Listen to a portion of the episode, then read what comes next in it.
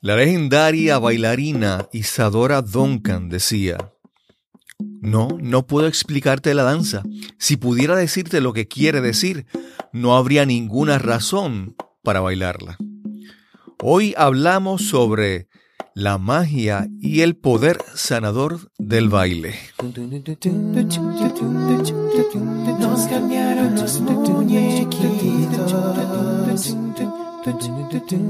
Mi nombre es Cristóbal Colón. Soy un comunicador, un bloguero, un podcaster. Y eso es, nos cambiaron los muñequitos, porque lo único constante en la vida es el cambio. Bienvenidos a Nos cambiaron los muñequitos, el podcast donde hablamos sobre cómo manejar el cambio, cómo adaptarnos, cómo reinventarnos. Hoy les traemos el episodio número 46 y conversamos con Juliana Ortiz. Juliana es una reconocida bailarina y coreógrafa y además tiene un excelente proyecto de sanación y rehabilitación a través del baile. Esperamos disfruten este episodio.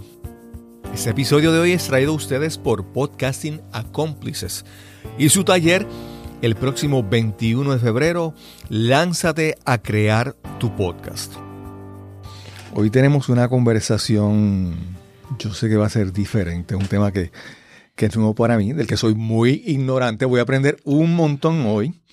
Hoy estamos con Juliana Ortiz. ¿Cómo estás, Juliana? Todo bien, un placer estar aquí con ustedes. Qué bien, qué bien. Y que me hayan invitado. Qué bien, qué bien. Hace un tiempo vi en un programa de televisión tu historia junto a las historias de otras mujeres y yo dije, voy a entrevistar, me gustaría. Pero al principio como que me, intimidé. Yo dije, ay, no, como que... Pero después dije, no, vamos a, vamos a hacer el acercamiento para entrevistar. Pero, ¿cómo que te intimidaste? No puede y aquí estamos, sí, aquí estamos. Qué bueno. Eh, Juliana, háblanos un poco de tu historia. ¿Dónde naciste? ¿Cómo te desarrollaste? ¿Cómo te criaste? ¿Qué estudiaste? Pues mira, yo nací en el viejo San Juan. Soy criada y nacida en el viejo San Juan. San Juanera. Sí, pero de, verdad. De, verdad, de verdad que es San Justo número 53. Ok, ok. Eh, mi pueblo. Eh, Estudié en la escuela Julián Blanco, bueno, mi primero, primero estudié en la escuela Martín Gebromo, que es la escuela que está justamente al lado del Partido Popular Democrático. Ok, sí. En Puerta de Tierra. Estudié cuatro años. Muchas personas no saben acerca de eso. Luego de ahí, eh, eh, ahí comencé mis primeros pasos, ¿no? Ahí cogía mis clases de baile, de bomba. Estaban clases de plena y bomba. Ok. Luego, estando justamente en la escuela, que es una escuela pública, ingreso, audiciono para formar parte de una escuela eh, especializada, una de las primeras escuelas especializadas de Puerto Rico, la única que hay dirigida a lo que es el ballet clásico en Puerto Rico, una escuela especializada, la escuela Juliane Blanco. Okay. Ya desde los cinco años mi mamá nos tenía ¿no? en una academia de baile. Okay. Luego ingreso a la escuela de Julián Blanco, de cuarto a, cuarto año. O sea, de 7 de la mañana a 1 de la tarde solamente yo cogía clases de ballet clásico. Nada de bomba plena, nada. Acuérdate el ballet es más disciplinado, mucho más estético, más técnico. Luego de eso, eh, bueno, estando justamente dentro de la escuela, ingreso al Ballet Municipal de Puerto Rico. Ok. Hago diferentes piezas dentro del ballet, como los Giselle, Lago de los Cisnes, eh, dentro de la compañía, Molbrujo, Cojo Flamenco y ballet, siempre dentro de mi línea. O sea, okay. Cogía mis clases seculares después de unas 5 y a las 5 de la tarde ya estaba en una academia de ballet hasta las 10 de la noche. Mi vida giraba todo en torno al baile, eh, que hasta el día de hoy es mi pasión. Eh, luego de eso... ¿Y eso en esos tiempos se te hacía fácil o, resentías como que... Tú, tú sabes que cada vez que voy a ver un ballet, es como un, yo digo que es el momento de retrospección de uno que uno dice, claro. el ballet, la música clásica es bien tranquila. Claro. Actualmente yo trabajo dentro del ambiente artístico, pero ya secular, ¿no? Comercial, que todo es mucho más movido y demás. Y me siento, y cada vez que me siento, voy a escuchar música clásica, voy a ver un ballet, siempre digo, esto es al que, le, al que le gusta el ballet le tiene que fascinar. Claro. Porque además de ser tan tranquilo y tan... Tu, tu poder eh, que te guste un ballet y tú sentarte a verlo, porque dos horas. Y me imagino, te pregunto, ¿verdad? En mi ignorancia, nuevamente. La música clásica es como que eh, cuando uno la toca es interpretarla según está escrita. Y el, el ballet también es interpretarlo según está hecho o, requiere algún tipo de creatividad o improvisación? No, no, el ballet es bastante técnico. Ya hay otros derivados del ballet como el contemporáneo. Sí, exacto, que es más, más experimental que, que te da esa línea de, de, libertad, de, la libertad en cuanto a movimiento y el movimiento creativo igual. Pero el ballet es bastante técnico. Claro, sí, exacto. Levantarse, que era lo que te estaba diciendo, que cada vez que voy al ballet yo decía, Dios mío, una niña de que yo tenía en, en quinto grado, yo tenía nueve años. A las siete de la mañana en una barra de ballet. y todo, y es, es rígido. Claro, y, claro. y era lo mismo, y el maestro sentado, primera, segunda, cuarta, dos de mi plié, y todo técnico. Y para mí era como si yo estuviese en las nubes. O sea, que el que le gusta el ballet le tiene que buscar. Exacto. El ballet es bastante técnico y disciplinado. De ahí se derivan. yo, yo, siempre he dicho que el ballet es la base de todo tipo de baile. De ahí se deriva todos los demás tipos de baile. Estando en noveno, diez, décimo grado, ingreso a lo que también es porque ya bailaba el ballet un poquito más movido y me gustaba. Yo quería estar en televisión, punto y se acabó. y, mi papá, y mi papá, deportista y, y director atlético al fin, igual, con mucha disciplina este, siempre nos llevó por esa línea y, y, y, no le fascinaba la idea. Sí nos apoyaba, no, me, no le fascinaba la idea que yo brincara el charco como, como, ¿cómo te puedo decir? A esa línea secular con artistas y televisión, que es un poquito... Claro, claro. Otro mundo, otro... Otro mundo totalmente. Pues nada, a los 15 años entro a la Academia de Baile de, de San Fiorenzo de Jovich, ¿verdad? Donde mi primer artista, paso a ser parte de la compañía y mi primer artista es Juan Gabriel. Y, de ahí en adelante. Casi nada, empezaste pues por ahí. eh, Juan y de ahí en adelante, pues se me abrieron muchísimas puertas. Eh, trabajé con un grupo de, para mí, que son amigos ahora mismo, pero al día de hoy son profesionales, tales como Dani Lugo, que es uno de los coreógrafos de renombre aquí en Puerto Rico, Aníbal Guerrero, que está. Era, somos, eh, hemos sido un grupo que estando ahí, porque yo fui de niña siempre, yo, yo siempre decía que el que no ha tomado clases con Joey y Sophie no es bailarín. Porque de ahí han salido muchos bailarines, Tita Guerrero, Sonja. Okay. Eh, importantes, disciplinados y con mucha pasión en lo que hacen. Okay. Eh, después de ahí, bueno, ¿qué te puedo decir? Se me abrieron muchísimas puertas. Después de ahí pasé a ser parte de lo que es el grupo de bailarines fijos de Luis Fonsi. Estuve con Fonsi durante 20 años. Con Melina estuve 9, Nita 8. A veces uno ve a Luis Fonsi y uno dice, los, en Estados Unidos tienen que verlo como que este muchachito que está empezando y yo me pongo a pensar si él lleva ya con más de 20 años en esto. 20 años, 20 años de, de carrera, un, artista completo para que tú veas que, que no siempre los mejores son los que dan los primeros palos. Esto fue, un, yo digo, un hit. Claro, claro. Después de 20 años y, y, y, él se está gozando todo, todo, yo digo, ese fruto Claro. Después de, cosechar tantas, el fruto ahora, igual que los que trabajan con él. Claro. Igual que hasta los mismos bailarines, ¿verdad? No es que no ha sido exitoso, es que simplemente ahora otra gente lo conoce, pero el, éxito que él tiene en Siempre América ha tenido Latina. Muchísimo éxito, sí. Un cantante completo. Cantante, compositor Y, escritor, o sea, un Claro, claro, claro. Entonces me estabas hablando que llevaste con 20 años con Luis Fonsi. ¿Cuál tú consideras que ha sido tu experiencia en, bueno, vamos, vamos a hablarlo de los dos puntos, del punto de vista música popular, como dice secular, el, momento más, la experiencia más gratificante y también la experiencia más gratificante en, en otros, ¿verdad? Clásico y todo eso. ¿Quiénes son tu experiencia, tus trabajos más, que tú sientes más? Si nos eh, vamos desde el principio, yo, yo entiendo que, acuérdate, el ballet como te dije, tú sigues haciendo lo mismo y vas pasando de niveles. Hasta llegar eh, básico, intermedio, avanzado, a ser parte de la compañía, eh, coro, hasta llegar principal, hasta claro, primera exacto, sí, sí. Mira, poder bailar, ser parte de, de la pieza Lago de los Cisnes.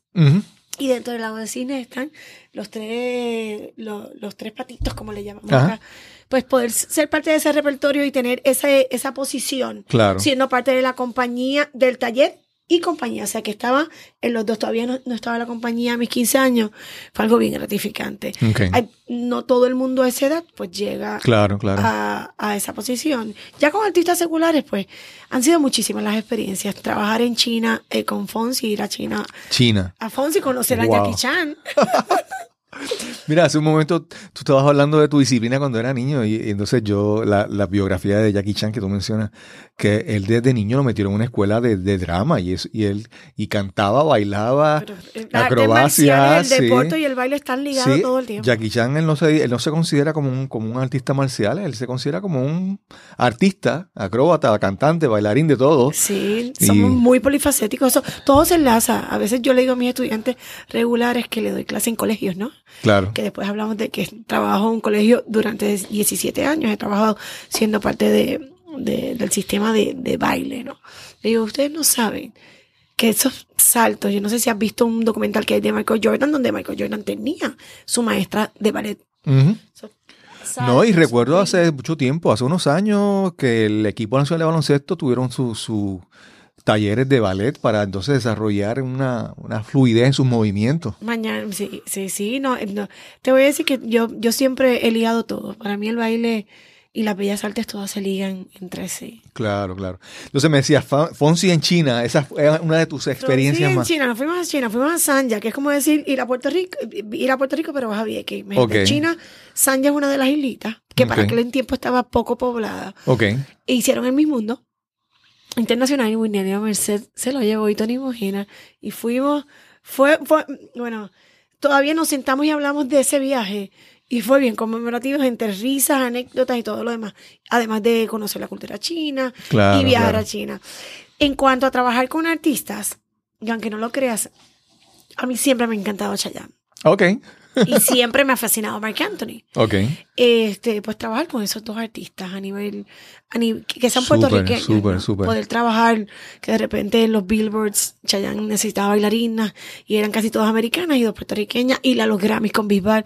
Wow. Mi carrera ha sido bastante gratificante. Qué bien. Y papá Dios me ha colocado Qué bueno, qué con las personas correctas, en los lugares correctos eh, y en los momentos correctos y yo no me puedo Sí. quejar. Han sido muchas cosas lindas. En el caso de Chayanne, él, él- él nunca se ha distinguido por ser un cantante espectacular, pero él es un, como un artista más completo, ¿verdad? Él, él baila, él- él- su personalidad, No. él es el paquete completo, vamos a decirlo así. Sí, es un artista que no muere, que nunca muere en sentido de que tú dices, ay, Chayanne está apagado, ¿no? No, no, y no. yo creo que hace, estaba hablando porque me llamaron del hospital de niños Ujú. para trabajar una campaña eh, con los niños de cáncer con una canción de Chayanne, Ok, porque quieren invitar a Chayanne para una actividad que ellos quieren. Y estábamos hablando de eso, Chayanne nos, nos, nos lanza un disco overall, hace como 8 o 7 claro. años, y todavía sigue. Y él como que va como que madurando, o sea, va- obviamente Y lo... mientras más Sí. madurando, más bello se... Pero más guapo se coloca. Sí, sí, sí. Bello, bello, es, es bellísimo, guapísimo, una personalidad genuina, ese acento puertorriqueño cuando tú hablas con él nunca lo ha perdido, Ok. su esencia, Qué bien, su qué bien. humildad no lo ha perdido. Para mí, ser un artista y estar dentro del medio artístico, eh, lo más importante es no perder eh, tu humildad y tu Claro, sencillez claro, ante, claro, claro. ante los demás, ante los demás y para ellos los demás, el público que le ha dado tanta exposición y tanto auge ¿no? en su carrera. Sí, sí, sí. Y, y- y yo imagino que, por ejemplo, cuando viajas a China, es como el, el bueno, cada cultura tiene sus bailes, tiene su, su- sus artes, pero el- el- la cultura latina, el sabor latino, hay muchos músicos y gente de otros países que aprenden el- la técnica y pero pero no, no tienen el sabor, Para ¿verdad? empezar, cuando viajé a China, Ajá. era la única negra Ok. en el o sea, los chinos nos miraban, me miraban como que, ok. Y fue bien funny porque para ese tiempo me, col- me corté el cabello y iba con un punk y la cosa. Y era raro. Conocer, lo más bonito de también viajar, además de conocer culturas y de Ujú. poder relacionarte con las demás personas, es el, el compartir en grupo. que ese grupo de Fonsi somos y fuimos una familia durante muchos años. Claro, Y claro. viajábamos y nos disfrutábamos todo. Y otra, otra, otra cosa, lo que hablaste, conocer culturas, ir a viñedos, ir a zoológicos, ir a, a- a galerías de arte, Sí, sí, sí. intercambiar. Hacer todo eso que normalmente la gente lo hace pagando por viajar de vacaciones. Esto que es tu este trabajo. trabajo, ese ha sido, bueno, Dios me ha bendecido, ha sido uno de los mejores trabajos, eh, el mejor trabajo Claro. que he tenido y he podido vivir de él. Porque Qué muchas bien, personas dicen bien. que del baile no se ha podido vivir. Pero siempre y cuando uno se organice, se puede vivir. Claro, claro, claro, como todo, ¿verdad? Hay Claro. cuestión de no, de planificar y tampoco es que, ¿verdad? El dinero que uno... Claro. En cualquier profesión hay que cuidar, ¿verdad? Su aspecto financiero y sus finanzas y su presupuesto y todo, ¿verdad? Mencionaste que entonces también trabajaba con educando en colegios y eso. Háblanos un poquito Pues de esa trabajo hace 17 años en el Colegio Cupé y María Montessori desde que tengo 19 años. Montessori. Ya aquí sacaron la cuenta de cuánto tengo. de tengo. No, no, no se va la cuenta porque están todavía pensando en Chayanne, en, en, en Fonsi, todo eso. Ok, pues, pues llevo 17 años en el Colegio Cupé y María Montessori como parte del, del- del programa de danza que ellos tienen. Ok, Es un colegio eh, igual familiar, de preescolar a cuarto año. Trabajo con, con los niños de intermedia y superior. Soy la maestra que los, los pone a mover el esqueleto. ok. y- El primer semestre trabajamos con todo lo que son los bailes populares, bomba plena, salsa. claro, claro. Trabajando, eh, preparándonos para la Semana de la Puertorriqueñidad. Sí, sí. sí. ¿verdad? Y el segundo semestre es el famoso y tan esperado talent show. Yo soy como una María Chusema, las niñas me ven y es. Yo digo, a veces me tengo, que, te tengo que hacer como un personaje y ella se sienta y hablamos y Missy la viene en televisión. Inclusive he llevado a la población penal de, a, a- a compartir dentro, Qué a bien. incluirlo. La, Claro. Parte de, de- del estar y el ser es la inclusión Claro. entre personas y personas. Claro. Y ya que lo mencionaste, yo, yo como te mencioné, yo escuché tu historia en un, en un programa de televisión que estaban hablando sobre pues varias mujeres así destacadas. Y recuerdo que en ese, ese episodio, en ese programa, eh, mencionaron a Sorimar Betancourt, que la he conocido anteriormente, La conocí también. y a, y a ti también. La historia de Sorimar es una cosa espectacular. Impactante. Espectacular. Sí, sí. Yo en estos días estaba viendo, en, creo que a- a- antes de acabar el año, creo vi que en Antena 3, en un canal en España, Sí, tenían una competencia de hacer el video, de, hacer- de la gente votara por el video del año. Y uno de los videos del año, las historias, era la historia de Sorimán. Yo, Sí, wow. sí, sí. ¿no? Obviamente fui y voté por ella. Claro, yo también, yo la conozco. eh, Sí. una, una muy buena amiga también estuvo conmigo, lo que fueron las historias de Yo no me quito. eh, Exacto. Que ella también fue parte de una historia de ella impresionante y el temple y cómo lo puede hablar y cómo, y cómo Wow. igual puede ayudar a otras personas. Sí, sí, eso es una cosa. Así que de admirar. Sí, a esa, a esa sí que realmente le cambiaron los muñequitos. Sí. Definitivamente. Sí, sí. Sí. Y entonces mencionaste la comunidad penal ahí, cuando estabas hablando del colegio. Y ahí, esa fue la parte que yo escuché, ¿verdad? En ese programa, cuando hablaba del trabajo que tú realizas con la, pues con mujeres que están eh, Privada de la libertad. privadas de la libertad. Estaba buscando esa. Sí, Sí, sí, sí, sí. Muchas personas. ¿Y cómo, llega, cómo llegaste ahí? ¿Cómo, ¿Cómo se surge esa oportunidad? ¿Cómo? La, la oportunidad surge, te la voy a explicar, pero antes de que te explique la oportunidad que me surge, Claro. yo, después de cierta, de cierto tiempo dentro del ambiente artístico, yo le estaba pidiendo a Dios que me diera un trabajo que me llenara un poquito más. ¿Qué quiere decir eso? Que ya había trabajado, ya había viajado el mundo. Ya aquí, gracias a papá Dios, había trabajado con muchos artistas, con diferentes artistas, pero había algo que no me estaba llenando. Querías aportar. Quería ese, exacto, ese lado más humano y se lo pedía todos los días. No quería sentarme en un escritorio eh, a escribir, no. Yo soy bastante activa y lo otro que le pedía era que fuera dentro de lo que a mí me gusta y de lo que yo Claro, hago. claro. O sea, yo le estaba pidiendo, ay, quiero un trabajo que no sea ni viajar, ni con artistas. ok. dentro de lo que le- mientras le estaba pidiendo se suscitaron varias, varias cosas dentro de mi carrera y, y Dios me colocó, me llama esta psicóloga, está haciendo una tesis, un estudio doctoral de una tesis en donde estaba trabajando el método de psicobalete en niñas transgresoras de 10 a 18 años de instituciones penales juveniles en Puerto Rico. Ok. Como a través del método psicobalete, que es un método psicoterapéutico cubano, que trabaja con la discapacidad eh, de personas ciegas, sordas, eh, discapacidad severa, a través del ballet. Cuando se acerca ese- esa psicóloga, psicóloga a ti, ¿ya conocías ese, ese, ese método? Sí, lo conocía, no estaba certificada, Ok. lo conocía. Eh, sí, con mi expertise de, de lo que es el ballet clásico por tantos años, pues pude dar, eran 13 secciones. Ok. Ya en la número, según los estudios de la doctora, ya en, en la clase número 5, Ujú. la incidencia en pelea y ha bajado un 75% en 22 niñas. Wow. Eh, ya tú las veías que ellas entraban un poquito más erguidas a la clase, la disciplina era otra, ya no entraban tan encorvadas. A nivel de, de conocimientos de pasos de los nombres ya ya estaban. Y se acabaron las 13 secciones. Yo las invité a lo que fue la Semana Internacional de la Danza. Fue para abril del año 2016. Y yo dije, esto no se puede. Ya, ya la, la psicóloga pues terminó. Y yo decidí quedarme. Presento mi proyecto, porque yo usualmente, ya, ya yo tenía este proyecto, pero estaba trabajando en hogares de mujeres maltratadas. Ok. Yo iba a Casa Providencia, todo esto por amor al arte, según Claro, claro. Iba los sábados a Casa Providencia, que es un hogar de mujeres maltratadas en el viejo San Juan. Que cuando yo era chiquita pensaba que era un hotel. tu comunidad. Eh, y empecé a impactar ¿Tú pensabas que era un hotel cuando lo veías? Cuando, Yo, yo entré y decía, ay Dios mío, qué hotel más lindo, porque tenía unos, unos, unas esculturas. Claro. Yo vivo, yo vivía, eh, después de la Sagrada estás rápido a la San Justo, que pasa en la entrada de la Perla. Y ahí está Casa Providencia, pero está Casa Providencia el hotel. Okay. Está Casa Providencia en el fondo, que es un hogar de mujeres eh, que están rompiendo vicios, adictas. Y yo les iba los domingos a darle clases.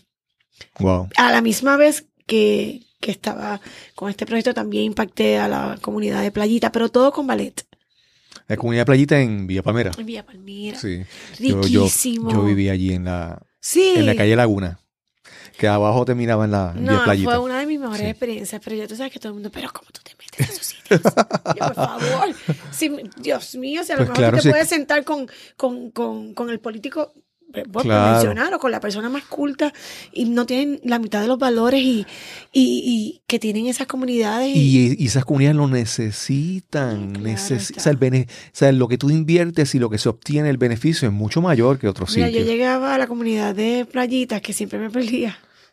Porque trataba de hacer unos shortcuts así para los tapones de la Valdoriotti. Y las, cuando llegaba mi guagua, las nenas descalza, corriendo alrededor de mí, guau, Bueno, yo, según tengo momentos gratificantes en mi carrera, yo creo que después de todo esto que yo estoy haciendo con, con las instituciones penales y con poblaciones en riesgo, han sido mucho más grandes. Si tengo grandes en, en, en, en mi carrera artística, esto o sea, yo le pedí a papá Dios un poquito. Bueno, tú lo pediste. y él se ha votado, se ha votado conmigo. Además de que que me llena muchísimo. Yo no te puedo decir que yo estoy cobrando miles de dólares. Claro, claro. Yo estuve un año gratis dentro del departamento de corrección y el departamento de corrección vio y avaló el proyecto porque vio el cambio y las confinadas lo pedían.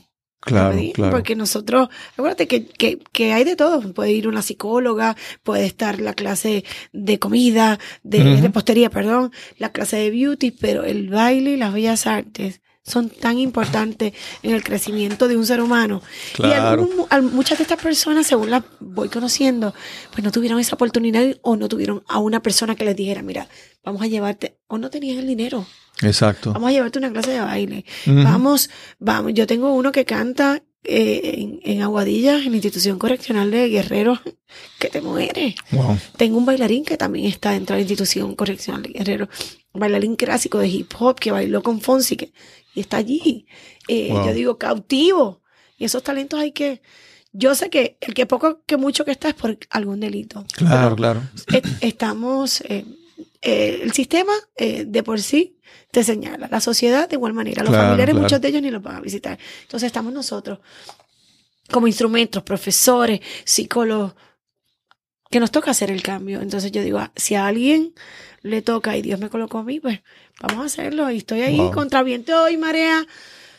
Cuando digo contra viento y marea, porque no es fácil, porque es una población linda, chula, pero son fuertes. Claro, y además también tienen que trabajar con el gobierno y la burocracia muchas veces. Sí, no, gracias a Dios, el Departamento de Corrección y Rehabilitación ha estado de mano a mano con el proyecto. Qué bien. ha estado de mano a mano y cree 100% en la rehabilitación a través de las artes, que es un proyecto también que va de mano a mano con, su, con la visión, con la política pública de ellos de, de, creer en la rehabilitación. En la rehabilitación y en la restauración de una persona. No es solamente mantenerlas cautivas. Yo digo en cuatro paredes, porque imagínate, enciérrate tú en cuatro paredes.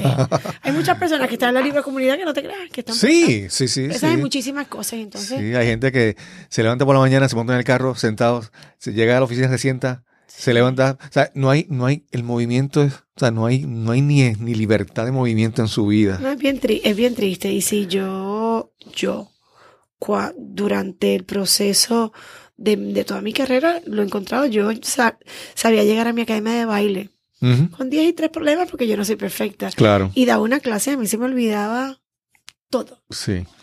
Mencionaste hace un momento, ¿verdad? De cuando empezaban a estar las jóvenes, las mujeres empezaban a, entrar a la clase y tú veías cómo cambiaba la postura y cambiaba todas esas cosas.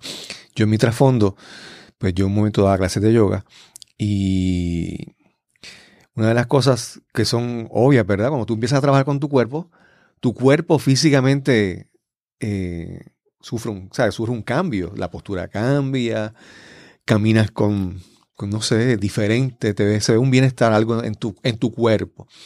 Pero también cuando trabajamos con el cuerpo, bueno, se dice que está todo conectado, mente, cuerpo, alma, ¿verdad? Y entonces que a veces tú, a veces tú, estás trabajando en algo de tu cuerpo y de repente aflora una emoción y de repente te pasa, te ha pasado eso en tu, en tu, en tus, con tus, vamos a decir, clientes, ¿verdad? Que tú has visto con tus alumnas, eh, suena mejor. Sí.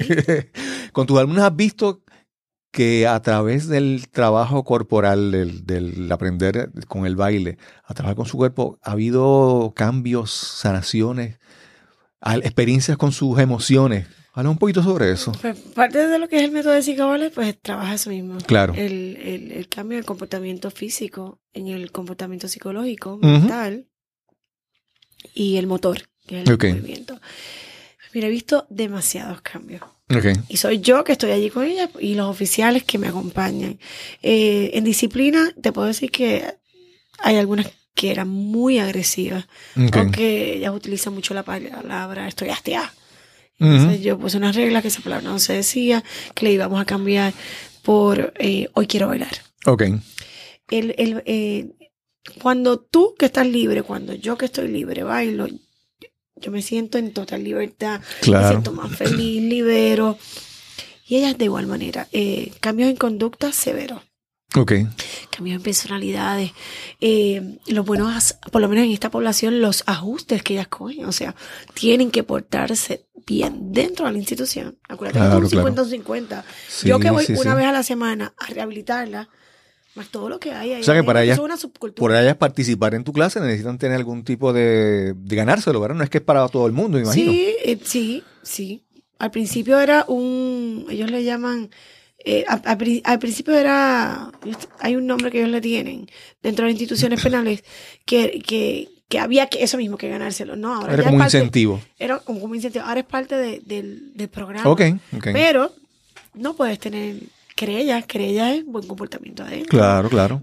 Ellas le llaman un buen ajuste. Okay. Yo tengo una confinada que desde que yo entré en 2016 hasta el 2019 de máxima seguridad no se ha cogido una querella.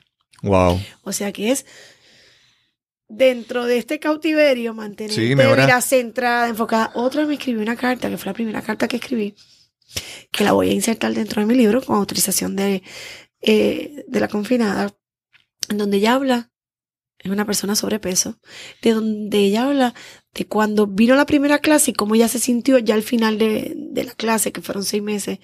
Ella no creía en ella. Ella no pensaba que podía hacer unas cosas que yo le había, que dentro de la clase ella había podido lograr. O sea, el creer en ella misma. Acuérdate que una vez tú estás ahí adentro, con todo lo que te ha pasado. Claro, claro. Y ese background que pocos conocemos, ¿verdad? Eh, porque solo se conoce el delito y ya no, no sabes lo que hay detrás de, ese ser humano y cómo, y todo lo que le ha pasado. Pues ella no creía que ya con su peso, estando atrás, era la última en la clase, ella había podido lograr todo, desarrollarse, bailar dentro de su módulo, lo libre que se sentía, lo tranquila. Eh, hay algunas que expresan que luego de que se termina la clase no quieren irse, quieren quedarse. obviamente nadie dentro de una institución penal pues, piensa, ¿verdad? Claro, claro. querer volver al módulo. Pero lo tranquilas y, y, y cómo ellas tenían que ajustarse. Yo tengo, yo soy bien buena, pero tengo un carácter, soy bien estricta. Ellas lo dicen. Sí. ¿Por qué? Porque parte de, la, de, de, de, todo mi desarrollo ha sido bajo la disciplina, bailar. No, y también yo asumo que hay ciertos, ¿verdad? No todo puede ser eh, perfecto en, la interacción con estas confinadas, eh, ¿verdad? Con estas compañeras, alumnas, que hay veces que hay que poner, ¿verdad? Tienes que tener cierto control para poder manejar el grupo, como cualquier grupo. Mi fórmula es disciplina con amor. Ok. Y tratarlas como yo estoy. Yo me siento con ellas y hablo como hablo con ellas. Claro, claro. Yo no soy otra Juliana dentro de una institución penal. Okay. Igual de chistosa y ellas me miran y yo las veo. A veces yo voy sin maquillaje y si les pasa algo. ¿Viste? pasa? No, no me pasa nada. Te, te voy a hacer una pregunta. ¿Alguna te ha pedido que le consigas una foto autografía de Chayanne o algo así? no, no, fíjate que yo las, dentro de, la, dentro de las actividades que se hacen fuera de las instituciones bajo el proyecto de Por Amor al Arte, pues yo las, yo me creo que son mis hijas y mis hijos. Ok. Hemos ido a, a casi todos los conciertos, los ensayos generales de conciertos de, de Fonsi, fuimos a la función de Fonsi, José nos regaló eh, eh, boletos, fue la primera vez en mi vida, yo sentada viendo el show, fuimos al ensayo general de Wisin Yandel hace poquito en diciembre. Eh, Son cosas que la gente no, escucha. No, o a lo mejor el artista lo, coloca, pero no saben que soy yo. Pero a mí no me importa no, no, lo que te quiero decir es que es un trabajo que se está haciendo a favor de esta, de esta, de esta comunidad que lo necesita. Sí, sí, sí, sí, sí. No, no, es bien importante hacerlo, porque entonces ellos que siempre piensan que el sistema los está, ellos no saben que nada, el nada más sacarlo, ah, privilegio era la palabra de Ok, privilegio. El, nada más poder sacarlos conlleva Sí, una logística. Una logística increíble y el secretario dice, cada vez que yo digo, y al concierto, yo digo, Dios mío, ellos dirán, está loca. Y ellos dicen que sí. Claro. Ellos han, han salido y, a veces le piden autógrafo y una fotito. Sí, sí, sí. Pero ninguno me ha pedido autógrafo. no, y te digo porque eh, cuando uno va, por ejemplo, a un concierto, la experiencia de, de, escuchar la música, uno se la vive, uno... Claro. O sea, las emociones, eso por eso, obviamente, por eso que la hacen los conciertos, porque la gente se vive esa experiencia, esa experiencia que llena a las personas. Pero imagínate esa experiencia cuando el resto de tu vida es estar en, en, en ¿verdad? Como mencionaba, en, en, confinada, ¿verdad? Esa experiencia es de mucho mayor valor para ellas que para una persona que... No, tú, si tú las... Hay yo ahora cuando empecé a trabajar con los varones, hubo, un varón que me dijo es la primera vez en ocho años que salgo de ¿sabes? la libre comunidad. Porque yo al de Wisin llevo a los varones. Claro. Las muchachas han ido de todo. Yo le digo, el que está en mi clase es un artista. un artista porque entonces salimos en... Claro, claro. Como somos el primer país otorgando este tipo de, de, programas, pues todo el mundo quiere saber qué. Sí, cómo, cómo les va, cómo funciona, cómo, qué se obtiene. No, no, y eso a mí, eso a mí, yo eh, encantada, yo por mí llevo a todo el mundo para que vea para que crean, no para que vean. El, el, ver, pues yo puedo postear fotos, videos, todo lo demás, para que crean, no es lo mismo estar allí sentado y sentirlos y escucharlos a ellos y a ellas, eh, que tuviera un video. Y entonces también sentido de, de, de humanitario que le da. Claro. Yo llevé a Anita Nazario, yo llevé a Víctor Manuel, que ellos se sienten que hay personas que sí se interesan. Claro, porque claro. estén bien. Porque una de las preguntas que ellos se hacen y que les hacen a los artistas es, ¿por qué decidieron venir a visitarnos a nosotras y a nosotras pues nadie? Claro, claro. Pero yo me he llevado a, todos estos artistas y los he involucrado. Qué bien, qué bien. escribo y el que no le escribo se interesa y vamos y le damos una visita. Ahora en San Valentín le tenemos una visita. yo, siempre y cuando, yo tengo un lema que dice, siempre y cuando existan los espacios, ahí voy a estar yo para, para con ellos. Qué bien, qué bien, qué bien. Mencionaste que hay un libro por ahí hablando de tus experiencias. ¿Qué, incluye, qué vas a incluir en ese libro? Pues mira, ese libro que ya llevo un año con, la editora Ixa Sepúlveda. Okay. Ese libro, ya, ya tengo dos en mente, pero que el, el, que está ya casi próximo a salir se llama, se va a llamar La Danza Cura Heridas. Es un libro. La Danza Cura Heridas. La Danza Cura Heridas. ¿Te suena? No, no, a mí me suena bien. Sí. pues mira, un libro donde voy a estar hablando sobre, sobre lo que es mi trabajo dentro de las instituciones penales y, y las experiencias que yo he tenido con, con el grupo de, de mujeres privadas, mujeres jóvenes y, y, varones privados de la libertad. Aquí nos conectamos a Facebook. Acá estoy en Instagram. Con mujeres eh, privadas de la libertad. Eh, hablo un poquito de, de, cómo llego dentro de las instituciones, pero obviamente de mi historia. Claro, claro. Y demás, pero sí hablo de, de esos cambios que yo he visto. De cómo a una persona que está dentro de una institución penal puede cambiarle la vida. Claro, claro. El, eh, el tan solo tomar una, una clase de baile. Sí, y pensar que muchas veces eso que tú inicias con esa persona, por ejemplo, es un cambio en la vida, pero es un cambio del mundo de esa persona. Porque, por ejemplo, una persona que sale de la, se integra a la, libre comunidad, de repente el beneficio que obtuvo se refleja en su relación con su familia, con, con su entorno. Entonces, no es, que, no es que el beneficio a ella, sino a tantas otras personas que se van a beneficiar con eso. Que puedan salir y después reintegrarse a su familia, a su comunidad y ser de provecho y, y reconstruir relaciones y enmendar errores si tienen que enmendarlo. Entonces, eso es como que una reacción en cadena. Tú empiezas algo y el efecto de dominó sigue por ahí. Y tú no sabes hasta dónde puede llegar ese, ese beneficio. Mira, es bien gratificante eh, verlas, ver el cambio, palparlo ahí el día a día.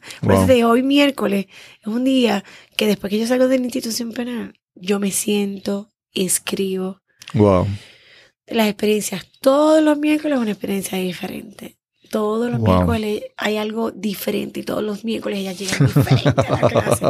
Eh, así que ese libro mío, que está ya próximo a salir para abril, eh, se, recopilan hasta cartas, las primeras cartas que ellas me dieron al principio de la clase, cómo dentro de la misma institución ellas han podido trabajar en grupo, cómo, cómo, cómo ellas mismas han podido eh, porque a veces mezclo custodias, custodias, cuando hablamos de custodia hablamos de máxima, de, de mínima, mediana y máxima, cómo han podido reintegrarse a, a lo que es la libre comunidad, y, y, trabajar en grupo. O sea, en una clase yo puedo tener eh, eh, confinadas de máxima, mínima. Y, y varones, yo tuve eh, la gala. En la gala estaban todos los, todos los grupos de, de de programa de danza correccional. Así que va a ser un libro bastante intenso y lindo, dedicado a la población penal de Puerto Rico. Claro, claro, qué bien, qué bien. Estás escuchando Nos cambiaron los muñequitos. Este es el episodio número 46 y hoy conversamos con Juliana Ortiz. Y te pregunto, uno sabe que dentro de la, de la, de la, pues del, eh, en estos lugares hay, grupos organizados, ¿verdad? El más famoso que todo el mundo menciona es el, los Nietas y hay diferentes grupos. Eh, eh, ¿cómo, estos grupos han recibido alguna retroalimentación, algún comentario de ellos, del trabajo que estás haciendo? No sé. Pues mira, mi proyecto, eh, y te voy a ser bien sincera y franca, mi proyecto no trabaja ni para colores ni bando. Claro. Hablas de bando. Mi proyecto es un proyecto para todo aquel que necesite y quiere estar. Eh, usualmente en las instituciones penales de mujeres pues no existe ningún tipo de asociación. en, en, las instituciones penales de varones pues sí lo existe, pero la clase se trabaja para, para toda aquella persona que, que, el mismo sistema, porque el sistema es el, el que recomienda al, recluso, ¿no? Al confinado, para que tome la, la clase. Dice, estos están aptos para eh, tomar la clase. Yo no hago ningún tipo de audición, tampoco digo este sí, este no, no. Todo aquel que quiera tomar la clase. Yo una vez estuve dentro de la clase, pues la clase te sirve para bonificar. Claro. Ya al bonificar, pues un día, un día en mi clase son siete de la sentencia final. Wow. Tu certificado, ¿no? Sí. Y además de todas las experiencias. Sí, pero al estar en la clase de baile hay un beneficio en tu salud física que se que eso es ejercicio físico, mental, eh, corporal, motor, que a veces uno lo pierde estando cautivo. Exacto. Eh, la memoria, al frente, atrás, derecha, tan fácil como derecha izquierda, ¿no? Claro. El derecha izquierda, el giro, la concentración. El, hecho, el hecho de escuchar música, ya, ya, eso es un ya con escuchando música, ella ella a veces me dice, Missy, eh, déjalo un ratito más y música clásica. Claro, el, claro. afinar ese oído, el, poder trabajar en grupos todas juntas en un silencio. Wow. Y en un espacio dentro de la institución, que es un espacio cerrado, pero yo digo que mi clase está ese espacio abierto, ¿no? Claro, se claro. libres y sus restricciones, no están encerradas, no están oscuras. Wow. Eh, es bien gratificante eh, y, es bien lin- y es bien lindo ver los cambios y ver el progreso. Eh, yo, creo, yo creo mucho en la rehabilitación a través del arte. Para cualquier población. Yo tengo clientes privados que me pagan a mí por darles clases. Son clientes que tienen mucho dinero. Y yo veo cómo físicamente cambian, pero veo cómo emocionalmente se sienten más seguros de sí Claro, mismos, claro. Juliana, y gracias a ti. Y no tienen que estar confinados.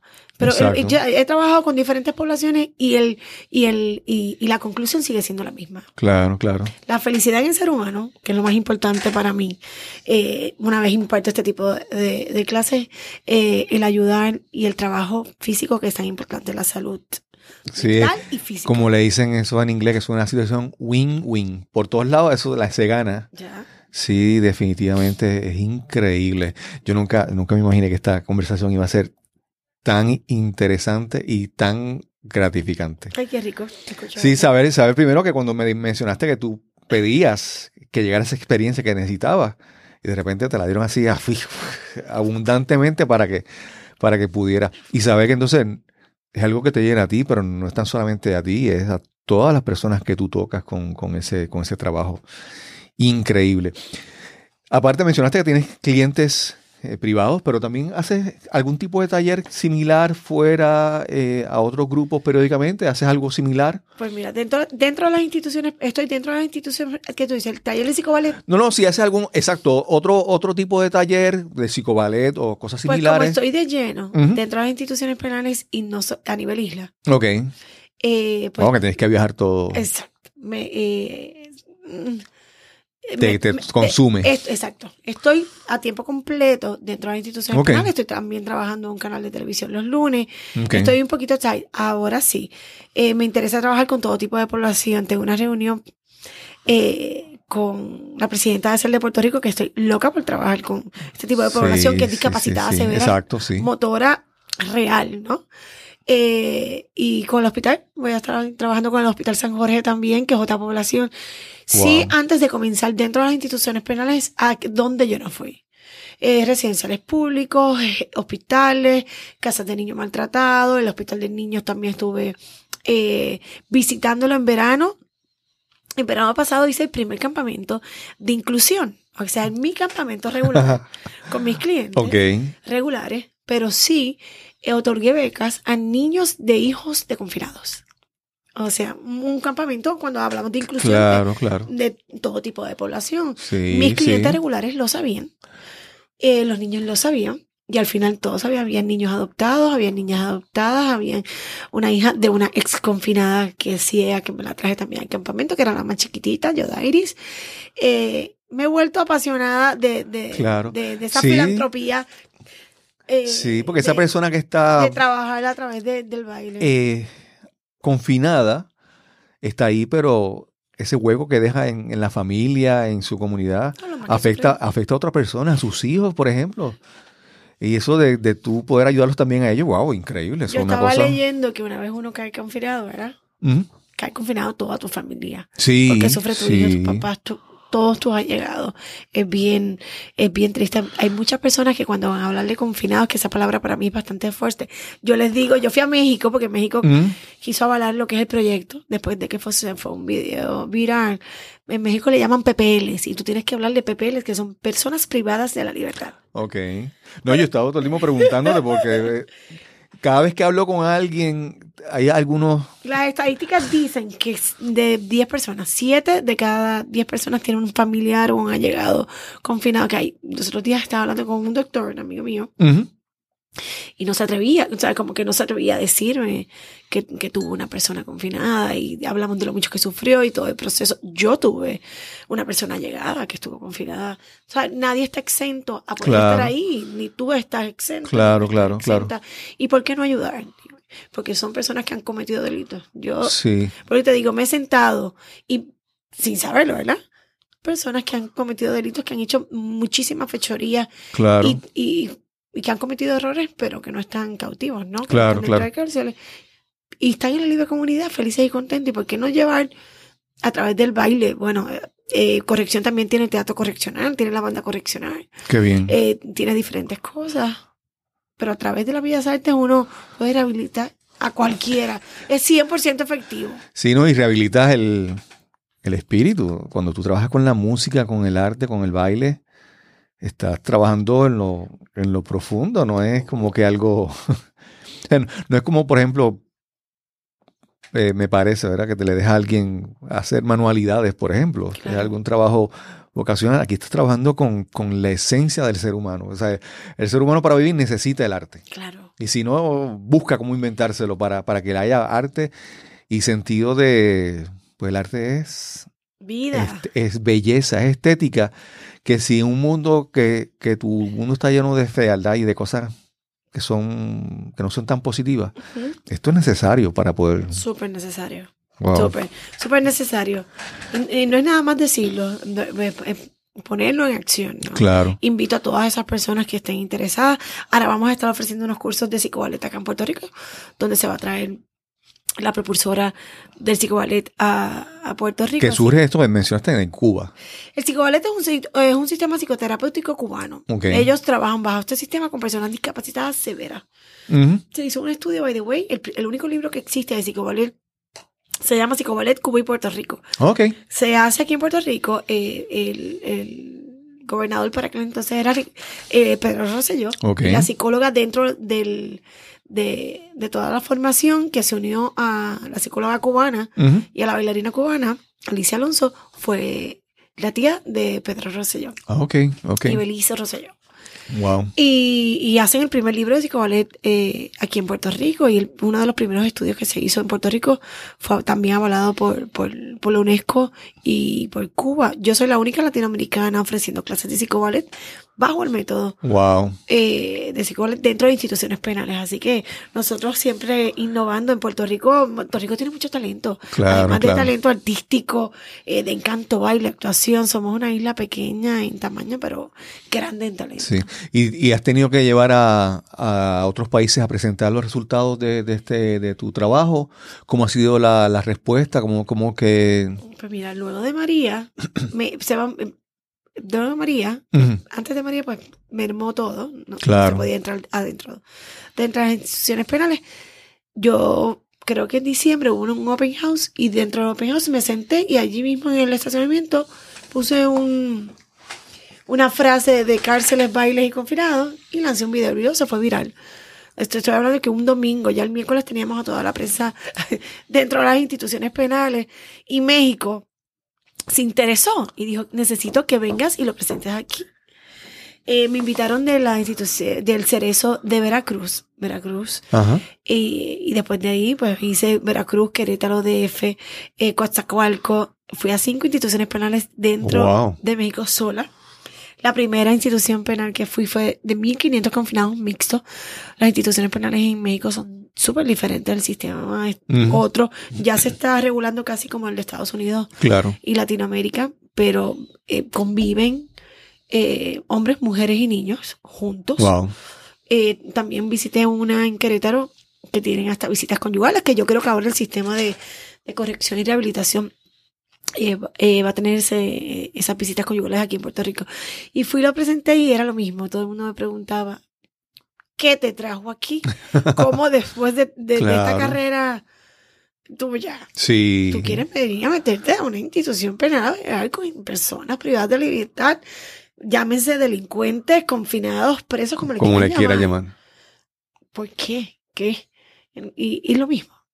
Le hago el- en la misma historia que te acabo de hacer y los resultados son los mismos. Eh, Me recibieron en la primera institución penal de Veracruz, me recibieron creo que fueron cincuenta y pico, sesenta eh, reclusas.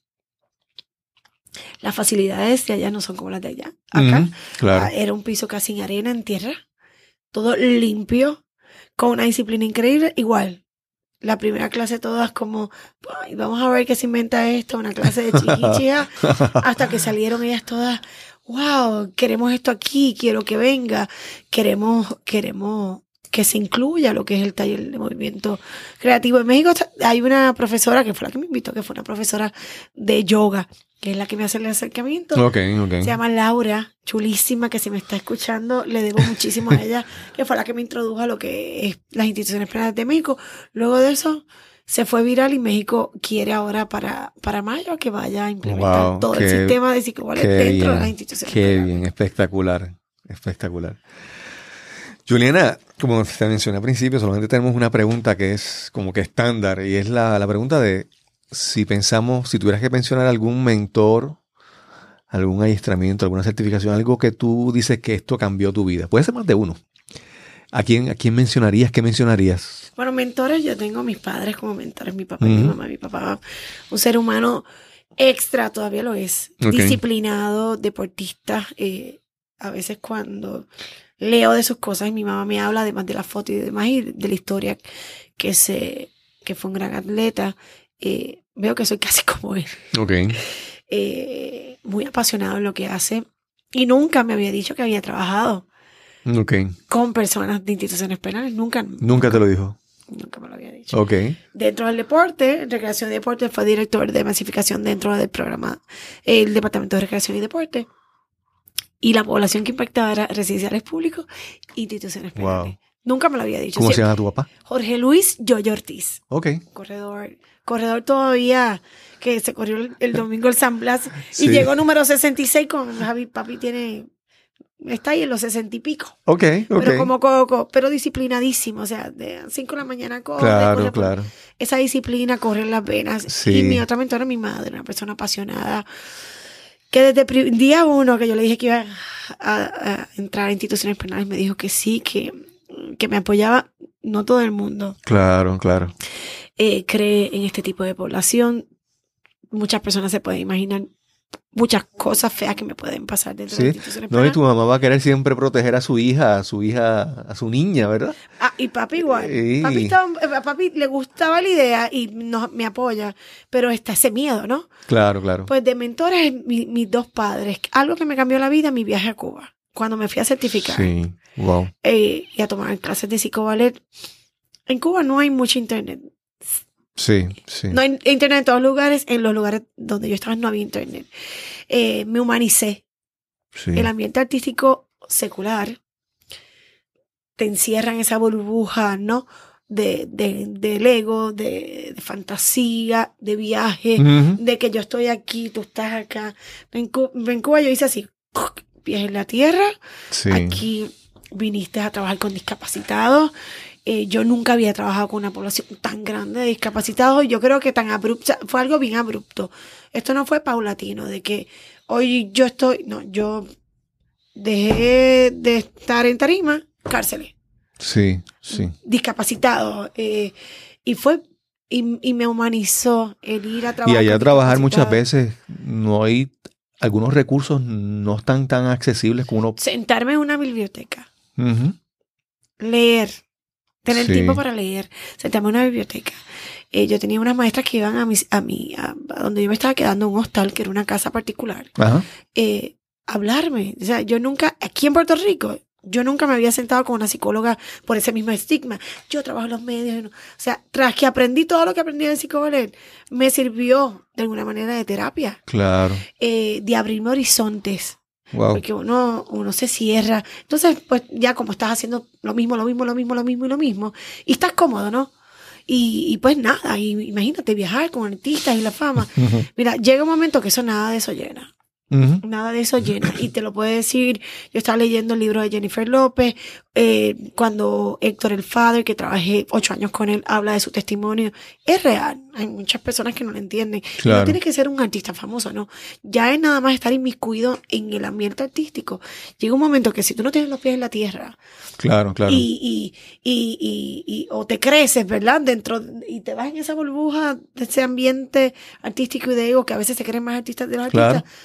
Sí, porque de, de eso se trata todo, de buscar popularidad, de buscar aceptación de tu público. Claro, y entonces en Cuba no hay nada de eso. En Cuba con poco se hace muchísimo. Sí, sí, sí. Eh, eh, ver, ver cómo se trabaja con los discapacitados de manera tan humana, con tan poco. Ellos no tienen una academia de baile, no tienen espejos. El, el mismo, el- el- allí mismo les suplen al, eh, a que ellos puedan estar en los museos. O sea, el arte y la cultura en Cuba es número uno. La gente, la gente va al ballet. Los Claro. discapacitados pueden entrar al, a, a ver el ballet. Y me humanizó muchísimo. A mí me hacía falta. Qué bien. Nunca, nunca he sido una persona eh, así echona y todo lo demás, pero ahora abrazo, ahora abrazo a cualquiera, ahora sonrío, ahora eh, cojo las cosas un poquito con más calma. Ese ambiente te lleva al trote. Claro, claro. Eh, es, ¿qué, más puedes hacer? ¿O con, cuál es el próximo que vas a bailar? Y si no te ocurre, sí, sí, es, sí. es, un, es al trote. Y, y nada, ahora, independientemente de este tipo de personalidad que yo tenga, que siempre es como, es bastante activa, pero sí me siento más tranquila.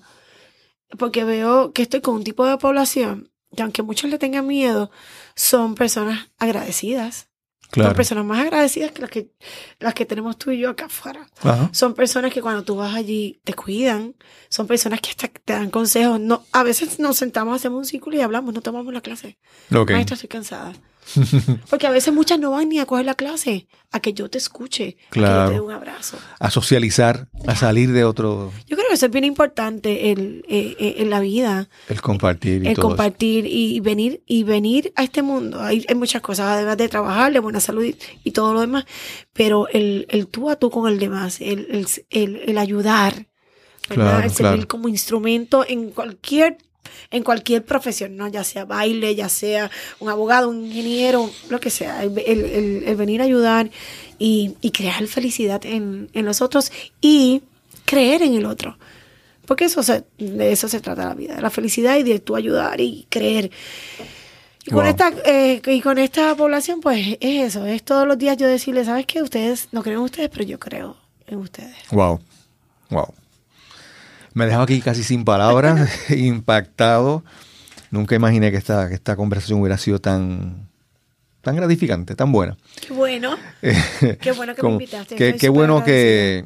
Que de, que haberte visto en aquel programa de televisión y que me intimidé y después entonces Pero ¿por qué decir... te intimidaste, Dios Bueno, mío? obviamente, yo, yo de por sí soy una persona eh, introvertido y tímido. Ok. Entonces tú vienes del, obviamente, tu trayectoria en, en- en el espectáculo y todo eso. Entonces uno dice, pero ¿qué- pues, ¿quién soy yo para que ya eh, hablar sobre este tema? Pero sin embargo, ha sido, ha sido muy gratificante saber que tu trabajo, wow, que está tocando tanta gente. Sí. Y como te dije, la esperanza de que tocaste a esta persona, pero entonces eso sea un Bueno. efecto dominó por ir para abajo con las demás personas, ¿verdad? Con toda su familia, con toda su comunidad. Que cuando las personas salgan a la, salgan a la comunidad libre, Mira, a la libre a veces comunidad. yo tengo eh, dentro de la página del proyecto familiares que me escriben, Ok, que me dan las gracias, Juliana, gracias por lo que estás haciendo. Igual cada vez que coloco un post o un pensamiento, porque yo no dejo que muera el proyecto, claro. eh, eh, me dan las gracias, porque de eso se trata, de que también los familiares vean el que ellos sí se están rehabilitando. Claro, que están ellos sí- cambiando, que ellos se están esforzando. Claro, eso es bien, y además eso es lo más importante en el confinado. Sí. Porque a veces yo quiero sacarlos a un teatro bien fabuloso. Y, lo y ellos me dicen, maestro, vamos a hacerlo en la cancha el día del open house. Y lo más importante es que nuestros familiares nos vean. Sí. O si los saco, lo, más- lo otro es, y van a invitar a nuestros familiares. ¿Por qué? Para, porque para ellos es bien, bien importante Sí. ese sentirle familiar, porque a quién le fallaron. Claro, y que, y que familia. vuelvan a creer en ellos. Sí. Por eso te, te recalqué lo, lo importante de, de tu creer en los demás. Eso es, eso es bien importante. Ahora yo tengo un proyecto nuevo que se llama Yo creo en tu talento dentro, bajo Oye, mi pero- proyecto, porque yo, Eh, Sigue en proyecto, es una cosa sí, bajo mi proyecto, pues tengo, tengo, eso va a ser bien lindo. Yo tengo, hay mucho, mucho, mucho talento. Cada vez que yo voy es como, yo salgo y, y- y no salgo triste. O sea, la gente dice, no sales cargada de una institución penal. No, salgo con miles de cosas que yo cojo. Esto, vamos a hacer esto. Quiero hacer esto. Se te activa la creatividad. No, es musa todo el tiempo. Con ellos es musa todo el tiempo. Qué bien, qué Con bien. ellos es mucha qué bien. musa todo el tiempo. Juliana, y si alguien quiere contactarte o quiere saber más sobre tu trabajo o quiere colaborar, ¿cómo te pueden contactar? ¿Cómo te pueden conseguir? Mira, me pueden conseguir en la página de al- Por Amor al Arte, la que tiene un corazón rojo. Estamos ahí en la Semana de Amistad, Corazoncito Rojo. Me pueden escribir eh, y a través de mi página de, de Instagram, Ujú. Julián Ortiz. Y, y por la de Por Amor al Arte también tengo la página de Julia Arts and School, que es mi academia de baile, que ahí son servicios privados. Pero de igual manera, por donde quiera, tengo mi fanpage que es Julián Ortiz, me pueden contactar. Okay, en cualquiera de mis redes sociales, igual en Twitter. Estoy para todo aquel que quiera. Y que mencionaste que en abril es la danza cura heridas, ¿verdad? Pero en se abril llama. tienes que ir. Sí, sí, sí. Tienes que ir al lanzamiento del libro. No, y comprarlo, comprarlo y tenerlo y leerlo. y leerlo. Va a ser, el lanzamiento del libro va a ser dentro de una institución penal. Qué Porque bien. imagínate, con mi población, con, yo digo como la población que me ha cambiado la vida. Yo le he cambiado la vida a ellos, pero ellos me, me han enseñado muchísimo. Sí, qué Muchísimo. bien, qué bien. Bueno, Juliana, y sin. Espero que esto, las personas que escuchen este episodio también obtengan el beneficio, parte de ese beneficio que tú, tienes con esa comunidad y la comunidad obtiene contigo y que yo he obtenido contigo escuchándote, que también la audiencia también se beneficie de eso. Ay, qué rico, qué bueno. Gracias por invitarme. Sí, qué bien, por- qué bien. Por, por abrir eh, eh, eh, este espacio para que se escuche eh, y se hable un poco de mi proyecto. Qué bien, qué bien. Bueno, y sin más que añadir, nos encontraremos entonces en el próximo episodio de Nos cambiaron los muñequitos. Hasta la próxima. Este episodio fue traído a ustedes ah, gracias al auspicio de Podcasting Accomplices y su taller Lánzate a crear tu podcast. Este taller será el próximo jueves 21 de febrero a las 6 de la tarde en Kingbird Innovation Center. Eso es en la conocida antes como Universidad del Este en Carolina, ahora Universidad Ana Geméndez, recinto de Carolina. Si quieres más información, puedes buscarnos en Facebook o en Eventbrite. Lánzate a crear tu podcast. También puedes llamar al 787-646-9654. Gracias a Juliana Ortiz por esta excelente conversación, por su admirable labor que realiza a través del baile. Y sin más que añadir, nos encontraremos en el próximo episodio de Nos cambiaron los muñequitos. Hasta la próxima.